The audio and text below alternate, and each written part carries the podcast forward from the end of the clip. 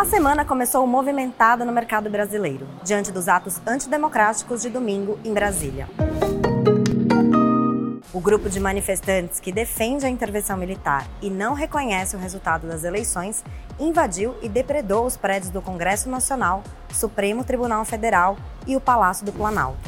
As movimentações no cenário político, com o afastamento do governador do Distrito Federal e a intervenção militar na segurança pública, trouxeram incertezas.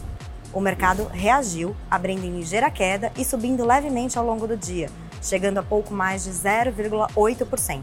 O fechamento foi quase em instabilidade. As eleições, manifestações, atos políticos, declarações de autoridades, tudo isso influencia no sobe e desce da bolsa. Por isso, diversificação é a dica de ouro para enfrentar essas oscilações. Investir em ativos de diferentes tipos e prazos ligados a diferentes setores é a estratégia mais indicada para minimizar riscos em relação ao retorno no longo prazo.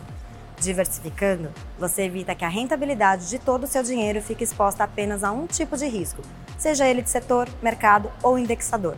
Avalie junto com a sua corretora quais produtos fazem sentido para o seu perfil e como começar a diversificar mais. Não esqueça de seguir a B3 em todas as redes sociais. Boa noite, bons negócios e até amanhã.